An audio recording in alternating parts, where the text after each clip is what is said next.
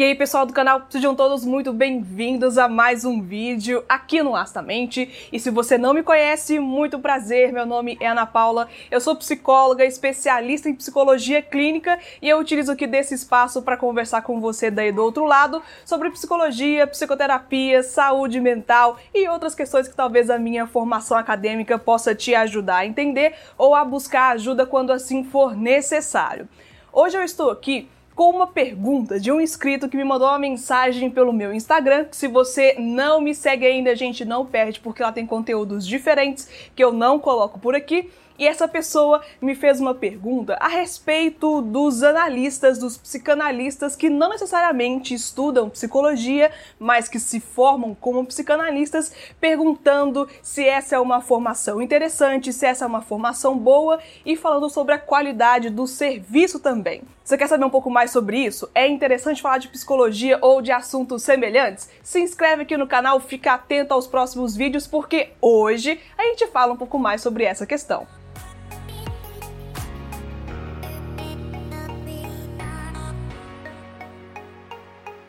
Então, essa pergunta foi me encaminhada pelo Ângelo Silva. Ângelo, obrigado por participar aqui do canal, perguntando sobre os cursos livres de psicanálise, cursos que ele cita aqui de pelo menos dois anos, por exemplo. Ele perguntando se o profissional consegue fornecer um bom trabalho a partir desses cursos. Bem, se você está aqui no canal comigo, eu postei há alguns dias um vídeo falando sobre a diferença dos psicoterapeutas para os psicólogos, que não necessariamente o psicoterapeuta vai ser um psicólogo formado em psicologia e o tanto que isso pode ser sério, principalmente porque esses profissionais se prestam ao serviço de cuidar da saúde mental e emocional de outras pessoas. Aqui nesse caso, não é necessariamente isso. O que o Ângelo pergunta são sobre os psicanalistas que não se prestam ao serviço de psicólogos clínicos, não assinam como psicólogos, não se nomeiam como psicólogos, mas sim como analistas, como psicanalistas que é uma questão diferente da psicologia, mas que em certo ponto também se aproxima bastante.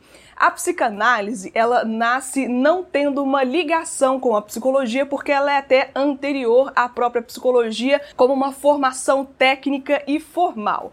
Quando a psicologia surge, aí sim vão sendo criadas as escolas de psicologia com as formações teóricas diferentes, que hoje em dia nós temos vários exemplos para falar sobre isso, mas a psicanálise foi utilizada como uma escola da psicologia. Então, não necessariamente até hoje existe esse entendimento de que você precisa ser psicólogo para ser psicanalista, mas como psicólogo, estudando cinco anos da graduação, você pode se especializar na psicanálise, estudando mais sobre os conteúdos que interessam aos psicanalistas, os livros, os cursos, especializações. Então, tudo que você pode fazer dentro da academia da psicologia, você pode optar por ir pelo lado da psicanálise, assim como outros lados também que são, claro, tão interessantes quanto. Então, tendo explicado aqui até onde a psicanálise e a psicologia se aproximam ou se diferenciam, hoje existem cursos livres e existem profissionais excelentes que são psicanalistas, são analistas,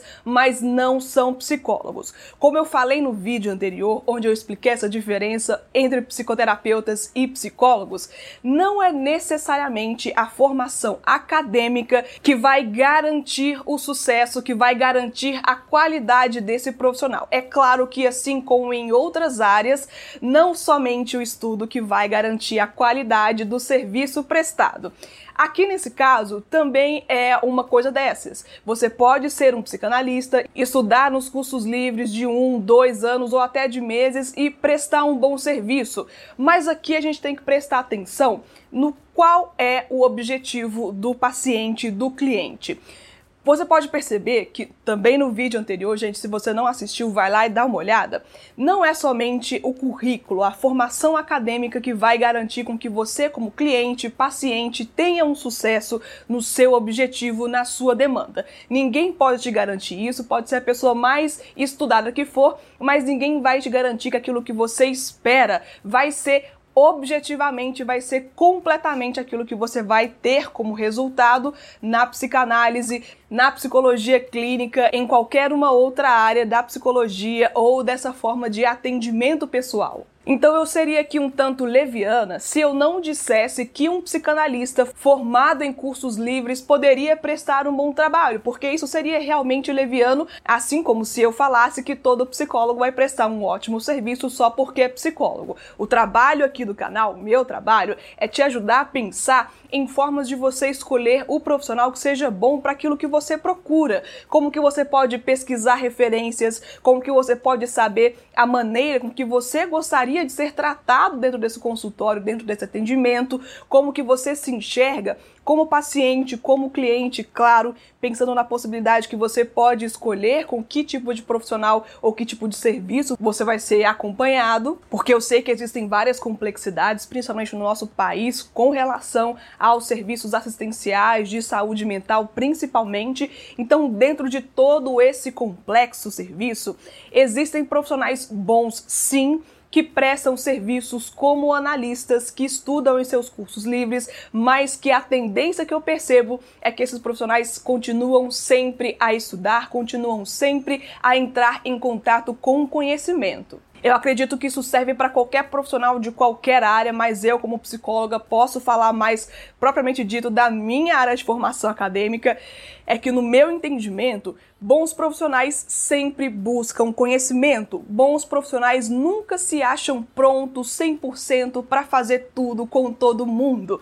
Nem todo mundo vai se sentir confortável em assumir para si mesmo, ou principalmente para os outros, que já estudou tudo, que sabe de tudo, que pode dar com qualquer qualquer tipo de demanda, que não vai ter nenhum problema, porque eu acho que isso ou a pessoa está um pouco de má fé, ou ela talvez esteja faltando com um pouco de senso crítico nessa questão. Mas quando você for pesquisar por um profissional, seja um psicólogo clínico, seja um analista do comportamento, seja um psicanalista, um analista da psicanálise, você tem que buscar referências. Procure pessoas que foram atendidas, busque pelo currículo, busque pela continuação formada desse profissional, o que que ele ou que ela anda fazendo ultimamente, quais são as referências de trabalho, onde já trabalhou, por exemplo, procure entrar em contato com ele ou com ela para saber se nessa primeira conversa existe ali uma potencial ligação entre vocês. Se a forma do atendimento te apetece, se a forma de comunicação para você é o suficiente, se a disponibilidade, se a abertura, se o acolhimento é interessante para você. Agora, sobre questões técnicas, sobre questões da atuação, sobre questões éticas, isso você vai percebendo ao longo do tempo. Na primeira sessão não tem como perceber isso,